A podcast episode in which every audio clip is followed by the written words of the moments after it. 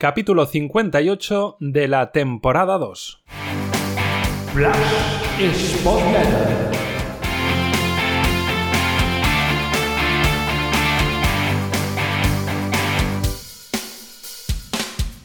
Hola, ¿qué tal Spotletters? Bienvenidos a la penúltima entrega de esta temporada y quién sabe si la penúltima también de la Flash Spotletter. Poca gana hay ya de analizar y de hablar de los partidos del Sporting y más después de lo que sucedió en ese Fuenlabrada 0 Sporting 0, que afortunadamente significa la permanencia del equipo, pero que de lo que se vio allí poco positivo hay que contar. Abelardo repitió el 11, repitió el dibujo, algo esperado después del buen partido ante el Girona, y lo que no era ya tan previsible es la imagen que tuvo el Sporting en Fuenlabrada. Estaba claro que no iba a ser un partido cómodo, pese a que el rival estuviera ya descendido, estaba claro que el calor iba a impedir hacer un esfuerzo grande continuado durante los 90 minutos. También que la presión que estaba en juego por todo lo que estaba en juego, nunca mejor dicho, podía atenazar, bloquear, hacer que el Sporting pudiera estar más desacertado, más impreciso. Todo eso igualmente era lógico.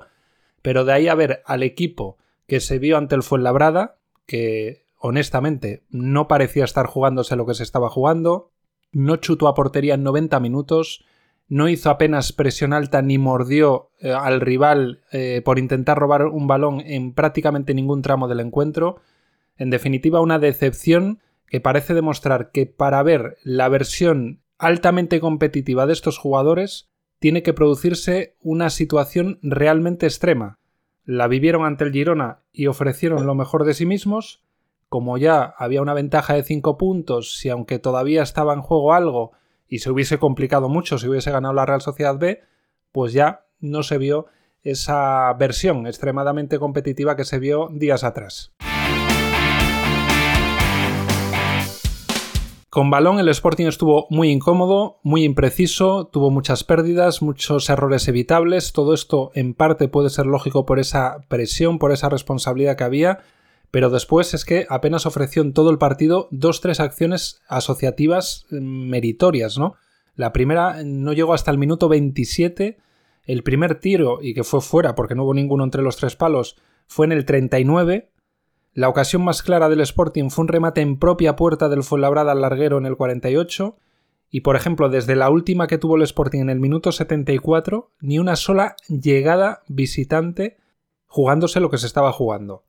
Y luego algún dato que también eh, ilustra lo que fue el partido. Apenas 6 regates en todo el partido del Sporting, 2 de 17 en centros, y esto es algo mm, que va a tener que trabajar y mucho Abelardo. Eh, muchos de esos centros se desaprovechan porque no hay rematadores, porque no se llega al área con suficientes jugadores, otras porque no se llega con la suficiente fe o se hacen los movimientos adecuados para estar donde va a ir el centro, otras porque se acaba centrando por centrar, sin mirar dónde está el compañero, otra porque aunque haya la intención, la ejecución es horrorosa y así se pierden corners, faltas a favor, que ni siquiera hay esa presión de un rival que te impida poner el centro bien.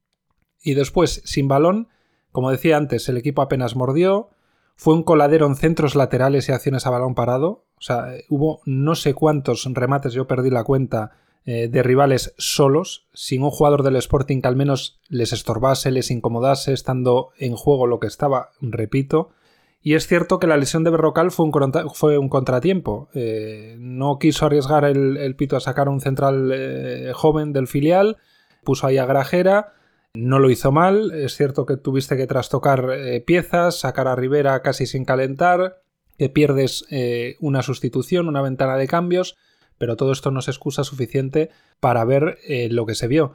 Y luego, viendo el rendimiento del equipo y el calor sofocante que había ese día en Madrid, eh, lo que extraña es que Abelardo no hiciera cambios antes y no hiciera más sustituciones, porque después de, de salir Rivera por el lesionado Berrocal en el minuto 10, solo hubo otros dos cambios, Pablo Pérez en el 77 y Gaspar ya en el 89.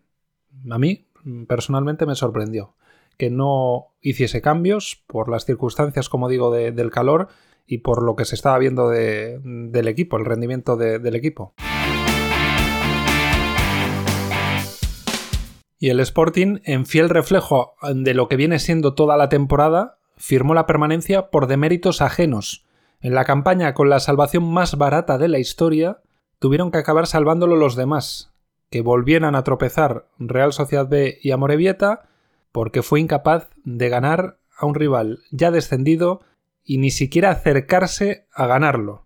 El Sporting ha sumado 19 puntos en los 20 partidos de la segunda vuelta, 4 victorias, 7 empates, 9 derrotas, 22 goles a favor, 23 goles en contra, y solo han sido peores en esta segunda vuelta el Málaga con 18 puntos, uno menos, justo el que no sumó en detrimento del que sí sumó el Sporting este pasado fin de semana.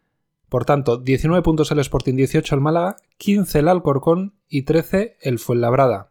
Y con estos tres que han sido peores que el Sporting en la segunda vuelta, con Málaga, Alcorcón y Fuenlabrada, el Sporting no pasó del empate. Y peor sale el balance si lo extendemos y miramos los números desde la jornada 11. En la 10 se colocó líder el Sporting y desde la 11 empieza el declive. Lo hemos comentado ya en numerosas entregas, pero desde ahí todavía los números son peores y son 25 puntos de 93 en las 31 jornadas desde la jornada undécima. Y con estos números, con esta imagen del Sporting, viendo lo que hace en la jornada 41 jugándose la permanencia en el campo de un rival que ya está descendido, ¿hay alguien que pueda esperar o exigir del Sporting que gane en la última jornada?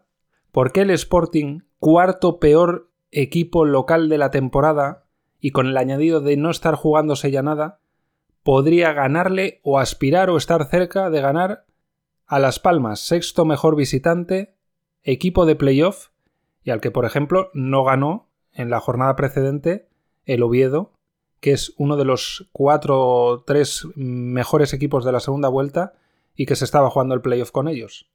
Dicho esto, alguien desde Oviedo o desde donde sea puede sospechar o creer sospechoso que el Sporting no esté ni cerca de ganar a Las Palmas en la última jornada.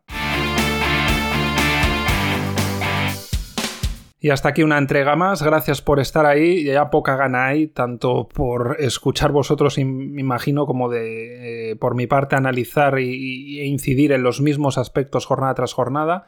Y nada, ya sabéis las vías habituales eh, para preguntas, sugerencias, consultas, lo que sea. Canal de iVoox, canal de Telegram, sportletter.gmail.com es el correo electrónico o suscribiéndose y comentando en sporting.substack.com, la newsletter de la Flash Sportletter. Esta es la penúltima entrega de esta temporada, tal vez la penúltima entrega por un tiempo de la Flash Sportletter. Se necesita periodo sabático con respecto al Sporting.